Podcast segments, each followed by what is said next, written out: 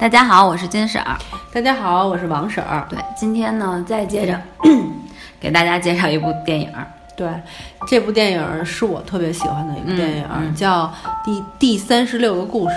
对，嗯，是台湾的著名的文艺片儿。对，非常非常著名。对，它是由桂纶镁和别人一起演的。别人对我也想说那个女孩儿叫什么名儿？记叫什么西？好像是忘了，方方什么好像是。但但这不重要。对对对对，我我首先啊，我是大概零九年、一零年吧，嗯看的这片儿，然后看完了以后就特别喜欢，于是它也是我存在手机里的一部电影。啊，我是因为这个，我之前知道这个片儿特别有名儿，但始终没看。然后呢，王婶儿决定说这个片儿的时候呢，我才看了一下，也就是今年前两天看的。嗯，所以呢，到现在这个年龄，我再看这个文艺片儿的时候，我没有就如果我年轻的时候看的话，我觉得我一定会很喜欢。嗯，但是现在我没有那么喜欢了，就觉得还好。错过了看这个片儿的最佳时期。哎，但是真的是，其实我后来有一个特别大的感触，我是觉得你的心情，呃，你的年龄、你的经历，然后这些所有加起来，嗯，等于你看一部片儿的感受。对看书也是这样的。对，就这个片子，无论是好与不好，其实跟你决定权完全在于你的这个你看片儿这个观影人的这个经验、经历，然后人生，甚至是你你当天的心情。我最近要倒霉了，心情就极其的低落，然后所以看片儿的时候可能很容易哭，然后就心情特别容易沉重。好吧，有道理。我我觉得你说的这个挺对的，因为我就特别有感触啊。我记得我小的时候看过一本书，我现在忘了叫什么了，嗯就是大概是上学的时候看过一本书，看了前几页就再也看不下去了，就不想看就放那儿了。然后是谁的书来着？忘了，实在想不起来了，嗯类似于刘震云或者谁的吧。嗯然后呢，过了大概有五五六年，嗯反正就就无聊嘛，在书柜里翻了翻出来，然后再重新看，瞬间就觉得这书，我操，怎么这么好看呀？这这种事儿经常发生。对，就是说，你可能真的是你就你看不懂一个东西，或者你当时不喜欢一个东西，也不能说明这就有多不好，就说明你可能没到那儿，或者也已经过去了。对。嗯，你可能比如说年轻早点看你就特喜欢，或者晚点看你就特喜欢，都没准儿。对，我觉得如果说这个 第三十六个故事，我在头五年前，嚯，这五年经历了什么？鬼知道我经历了什么。但真的是，就是我想五年前，我一定会觉得这个片儿很好啊，有很有梦想在，然后就会让我有很多觉得生活美好，你是要周游世界，还是要读书？都要同时进行。对，但是现在我在看的时候，这就不是个问题。对，不是不是个问题，它还是个问题，钱也是个问题啊。但是我就是觉得美，我肯定不会像那个时候那么有冲动，那么有那种，就是觉得它特别美好的那种感觉了，觉得有点虚。它本来就挺虚的，这什么以物易物，这听着都不靠谱。对对对，它其实怎么说呀？它就是一个小清新文艺电影儿。我我觉得我反而觉得，就当年吸引我的时候，我会觉得说，比如开一个咖啡馆儿啊，这件事情很吸引人。然后之后去旅行也特别吸引人，而且他跟他那个就准准男友相遇，真的很吸引人。因为那个男的特别赞叹他的那个甜点啊咖啡，你就觉得哇，灵魂知己啊，soul mate，我们原来老说的。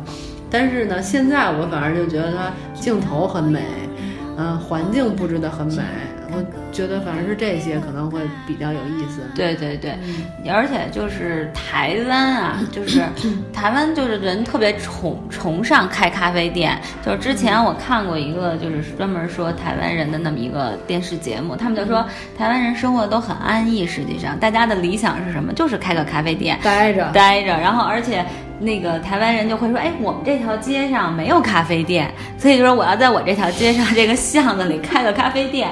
所以大家年轻时候的那些梦想，就是觉得，哎，开一个咖啡店，然后觉得能够在咖啡店里发生一些故事，然后或者嗯约三五有三有朋友啊去咖啡店喝咖啡，大家聊聊天啊什么的，就会觉得是一种特别美妙的事情。嗯但实际上你放在现在社会上，或者你现在的这经历，你觉得咖啡店真的是那么美妙吗？首先，我觉得咖啡店不赚钱。对，嗯，而且而且北京的房租这么贵，嗯，所以你靠开发开发咖啡店赚钱是一个特别不容易的事情。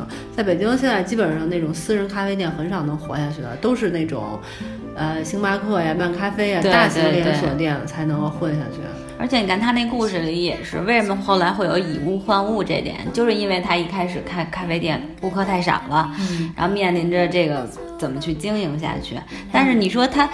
因为有了以物换物，后来一下就变得特好，这件事儿其实也不现实。当然不现实了，对对。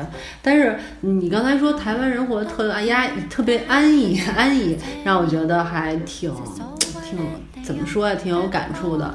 因为我觉得现在咱们国家就是对 GDP 的追求进入了一种疯癫的状态，就是全国人民都在努力向前奔，拼命的。超英赶美，超英赶美不开玩笑，就拼命的那个追求经济利益，所有人都过得特别着急，所以你就会在艺术方面也特别着急。你的片儿都是用来挣钱的大片儿，对很少有沉下心来，比如说是写一本书，或者是沉下心来那个拍一部好电影。慢慢的，像王家卫一电影拍四五年，嗯，没有人给你这个时间。就包括前前两年陈少红拍《红楼梦》这么重要的电影，一年就拍完了。当年那《红楼梦》拍了十几年。对呀，所以你没办法比，根本就对呀，所以我就觉得我们生活在一个特别着急的社会里，所以你就反而会挺向往像台湾啊，或者是台湾那个电影里演出的那种无所事事的那种状态。你会想说，其实生活你活那么急干什么呀？急赤白脸的。但是大家都这样。对，但是你说到这个问题，我又接着跟你说，我那天看那台湾节目的后后边儿，大家就说，因为台湾人民太安逸了，台湾人民的工资十几年都没有涨过，这个时候台湾人民也急了，所以台湾人民好多就开始来大陆挣钱。所以你看，就是为什么近几年很多就是台湾的艺人，嗯然后还有其实很多台湾人现在都在就是大陆工作挣钱，就是因为这样，就是因为我我自己不行。对我上次去台湾的时候，有一女孩就跟我说，说那个就是她，反正就是路上认识我们，正好也是在咖啡店里喝咖啡吃吃那个点心，然后她就说，说你知道吗？现在那个我们十多年都没涨过工资了，我们的教育什么的，孩子的教育，你说怎么办？你说现在。那个大家当然就想往外逃了，有一些好的就可以逃到国外去，一些一般的就逃到了大陆来。更一般的就在那儿待着了。对，实在没办法了，就只能还在台湾那个本地待着。所以其实这个是围城的理念，就是忙到的人想安逸，安逸的人想忙到。对，所以台湾人有台湾人的抱怨，大陆人有大陆人的抱怨。嗯，对。但是你知道吗？就是我，我前段时间，我之所以为什么想忽然想到安逸这个话题了，是因为我前段时间就是在 ins 上面关注了好多那个画家，嗯，就是那种国外的艺术家，嗯，然后呢插画家什么的。然后有一天我就看一个插画家的介绍，看完了以后就深有感触。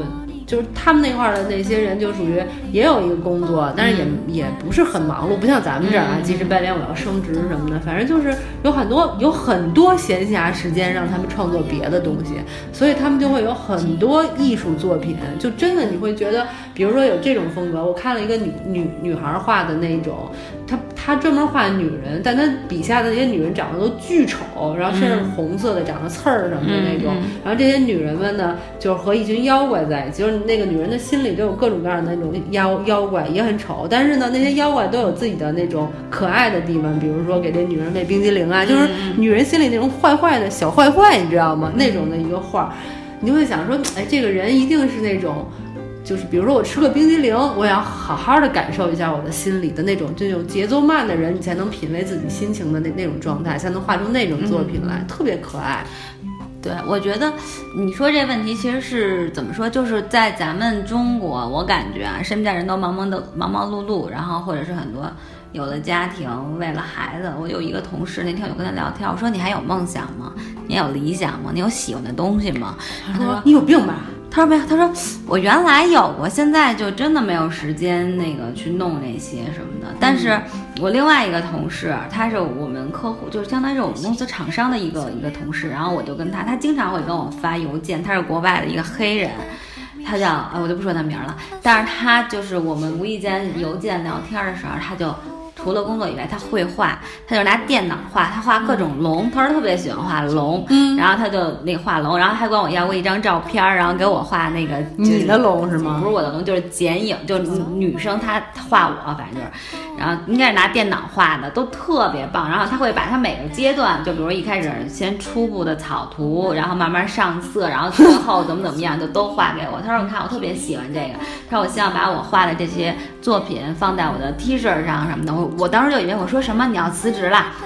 你要自己去做这个对创业，他说不是，他说我还是会做我的工作，我的业余时间用于来画这些。他有时间啊。对，其实不是人家也是二十四个小时，你也是二十四个小时，他工作也是八个小时，你工作也是八个小时。他没那么多压力，他不需要就是考虑老板怎么想的，客户怎么想的，我勾心斗角，我这朋友会不会，我这个同事会不会抢了我的功劳，等等等等。我觉得不是这个原因，其实就是说，一方面是人家心态的问题，就是人家怎么去平衡工作和生活，他们其实把工作和生活分得很开。还有一个就是思想观念，人家他们家有三四个孩子呢，但是带孩子的理念跟咱们不同。不，生活和工作能分开的人，一定是事业心不像咱们这么强的人。我们要求的是二十四小时在工作，一心扑在事业上，手机都不能关机。晚上你不去陪客户吃饭，你就回家了，那你怎么升职啊？可是我们同事，我们单位的那些同事，我刚才跟你说，他真的就是八小时在工作，甚至工作里边还干很多很多无聊的乱七八糟看电影的事儿。对，但他剩下的时间也没有在在干别的，就是照照顾照顾孩子呀。嗯，对，是是这样的。我就是说，但是就是说，大家就是你，我觉得你就是静下心来干一个爱好，或者有一些其他的喜好，这件事情是一个忙到的社会特别缺乏的一件事。对啊，对，我还没接着跟你说完。而且那个人跟我说，他的 T 恤的这个图案被另外一个公司就看上了，人家就是可能想要他的这个图，这不他就又挣钱了？但这个东西机会，你别说我把爱好一定要发展成，就是说怎么样靠这挣钱，你不要想这个。但也许说不定你还会有这个机会。但现在人不会，现在我我投资就是做一件什么事情，很少是出于爱好。不想挣钱的事儿把它做下去，比如说咱俩吧，无利不起早。对，咱俩在这儿辛辛苦苦录节目，为了什么呢？但是说实话，咱们录了一百多期节目了，没有接到一个广告，可是你仍然在录，为什么呢？其实难道咱们其他的方面？但是你说实话，难道你不是因为，其实你在录这些节目的时候，被迫要求你去看一些书，然后被迫要求你去看一些电影，其实给你的收获和成长，要比咱们真的就是说录这节目带来的利益要多很多吗？你知道吗？我那天还在想这件事儿呢，我就想咱们早晚有一天会过气儿的。然后 现在也没在气儿上，是吗？咱咱们那个号不是还挺有气儿的吗？就是早晚有一天会过气儿，早晚有一天咱们再也卖不出去广告了。但是我想，即使那一天到来的时候，我还是挺愿意看很多电影，然后把我的感受把它录成节目放在这里边。对呀、就算没人看我，我还挺特别享受这件事儿。那天我还跟你师哥说这件事儿，我说我说我仔细想了想，我特别喜欢就是被迫去看好多电影，然后总结这些电影的感受，然后把它说出来。反而比以前的每件事情都喜都喜欢，所以我打算不干别的了，就干脆就是坚持下去。就坚持说电影，因为它真的挺有意思，还有书，还有节目。嗯，嗯，对我特别同意你这观点。说实话，从咱们第一次录节目，你现在想，当时说话都说不利索，没办法去表达自己的观点。观点，什么是观点？都会有这种感觉，觉得我操，原来觉得还是读过书也好点是大学毕业，怎么现在感觉连话都说不利了？嗯，但是慢慢你就感觉哦，我其实是还可以能说一一整句、一两句完整的话，虽然还是有很多口头禅，但我之前说然后然后然后得说多少个，现在还会有，但是明显就会有一些。改变好一些，可能又多了点其他的口头禅。我觉得我，但是你其实是在进步的，而且我会更关注社会问题，你不觉得吗？不是，我说我我还特特别享受一件事，就是你不觉得咱们原来看过一本书或者看过一个电影之后，你是有很多感受，但是你也不说，然后慢慢就过去了。对对但是如果我现在看完了，我就把我这些感受记录下来了，就算没有那么受欢迎，但是我就觉得说还挺有收获的。这就是分享的快乐。嗯就是咱们俩在说的过程当中，一方面是你自己会觉得，哎，对这个电影、对这个书有了更多的认识，有了不同角度的理解。嗯，这第一，第二，其实你就分享给，不管有人听没人听，应该还有还有一些人听吧。你觉得分享给大家，其实是一种快乐。嗯，虽然很累，其实我们俩最近都特别忙，特别累，但仍然坚持就是录这节目，坚持看。我觉得这就是动力所在。要纯粹为了钱的话，我觉得你不一定能坚持很久。当你过气儿了、没钱的时候，你肯定不想做了。对，我还挺愿意，就是等我过气儿的时候接着干的。一定会的，只要你想这件事情，就一定能坚持下去。我觉得就是咱们俩这期话题说的那叫一牛逼，就是跑题呀、跑到哪儿去了都。对，这很正常嘛，跑题儿不是经常有的事儿吗？对，咱本来是说三十六个故事的，因为那故事没什么可说的。对她她看着挺深的，其实没那么深，她就就是一个女孩的年轻女孩对于生活的态度，就是就是你你是要，就是你你是你是要什么来着？你是要旅行还是要读书？然后你你是要咖啡店还是要旅行？你是要爱情还是要什么卖出那一杯一杯咖啡等等等等，反正就是这么一个选择，也没有什么其他的。而对你最重要的故事是什么？啊，对对，你的你的故事是什么？你要不要去谱写自己的故事？等等等等的这些，啊，好好青 春的故事。好青春，对对。其实想来，现在对于咱们来说，这些都已经没什么可选择的，你只能走这一条路，哪有那么多选择呀？对，而且而且对于金婶来说的话，金婶现在始终就是陷在一个关于生命循环的这种，呃困惑当中和迷茫，迷，茫当中，然后特别的无法自拔。在这种情况下，你说你是要海域还是要钱？这很重要吗？这就不重要了。重要要钱呀。但但但你不能说它真的挺浪漫的，是一部特别浪漫的电影。哎，我发现我不得不说，就是说，当你成长到一个年龄以后，你会发现浪漫这个东西真的真的是很不现实，而且是你你会越来越不渴望。我有有时候还有点渴望你一男人还渴望浪漫？啊，第一次听说。那我以那我只能说是越来越少，因为我以前是超级喜欢浪漫，然后觉得每个纪念日都得过。啊，然后这这不是这种浪漫，我我想要的。啊，那我就说我吧，我属于形形式感特别强的那种人，原来，但现在就觉得这些都不重要了。然后，我最想要的就是心里边、灵魂上的那种自由和，如果说是男人的话，两个人之间的话是那种吸引。然后觉得我最喜欢的浪漫，其实就是两个人即使不说话，然后坐在一起，但也能够感受到彼此的那种感觉。那当然了，你们屋里有一人，也许我看不到他。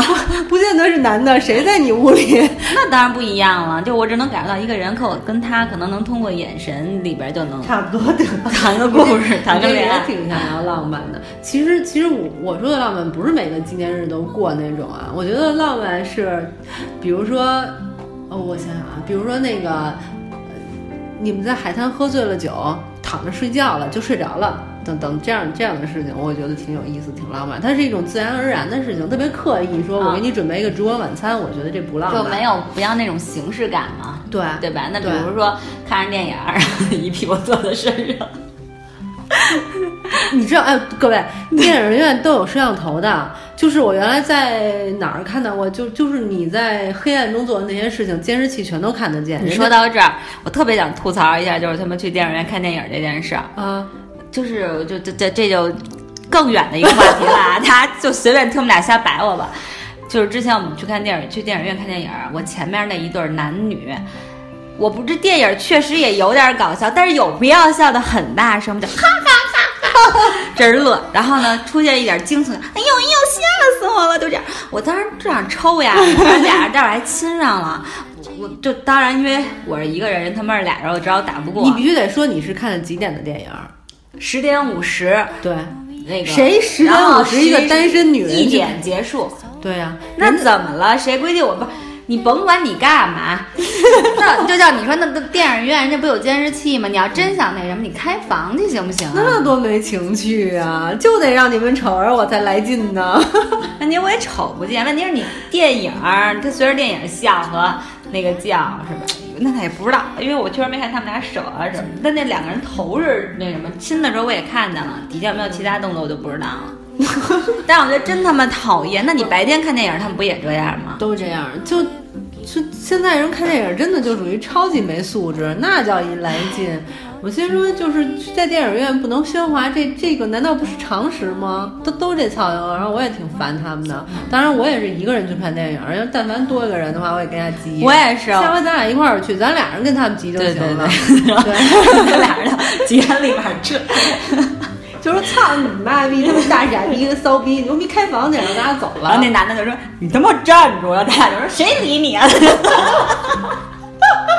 啊！我有一次跟人打架，就是说你有本事他妈站住！我说谁跟你谁跟你说话，谁理你？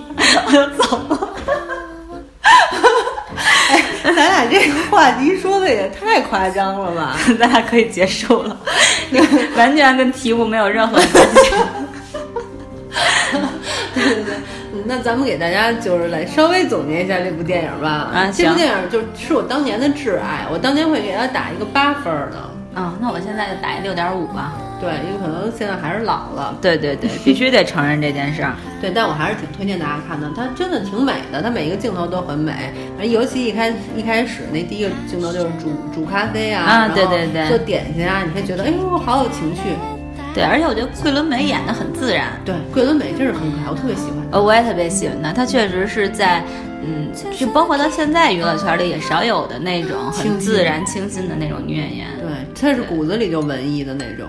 对，所以这个其实角色很适合她。她有点台湾，就是演技不算啊，就是说她那种形式，你会觉得有点台湾中训的感觉。你有嗯嗯，有一点，但是他有那台湾话，我确实是听着还是有点别扭。那怎么是方言啊？对，就反正他们说话的那个，尤其是他那些朋友去的时候，大家说，我怎么感觉好酥的那感觉？而且关键他们说那些笑话也不可笑，对，不知道为什么。好吧，好吧，那关于三十六库就说到这儿了。好吧，有空的话还是看看吧，挺可爱，挺可爱的。好，拜拜。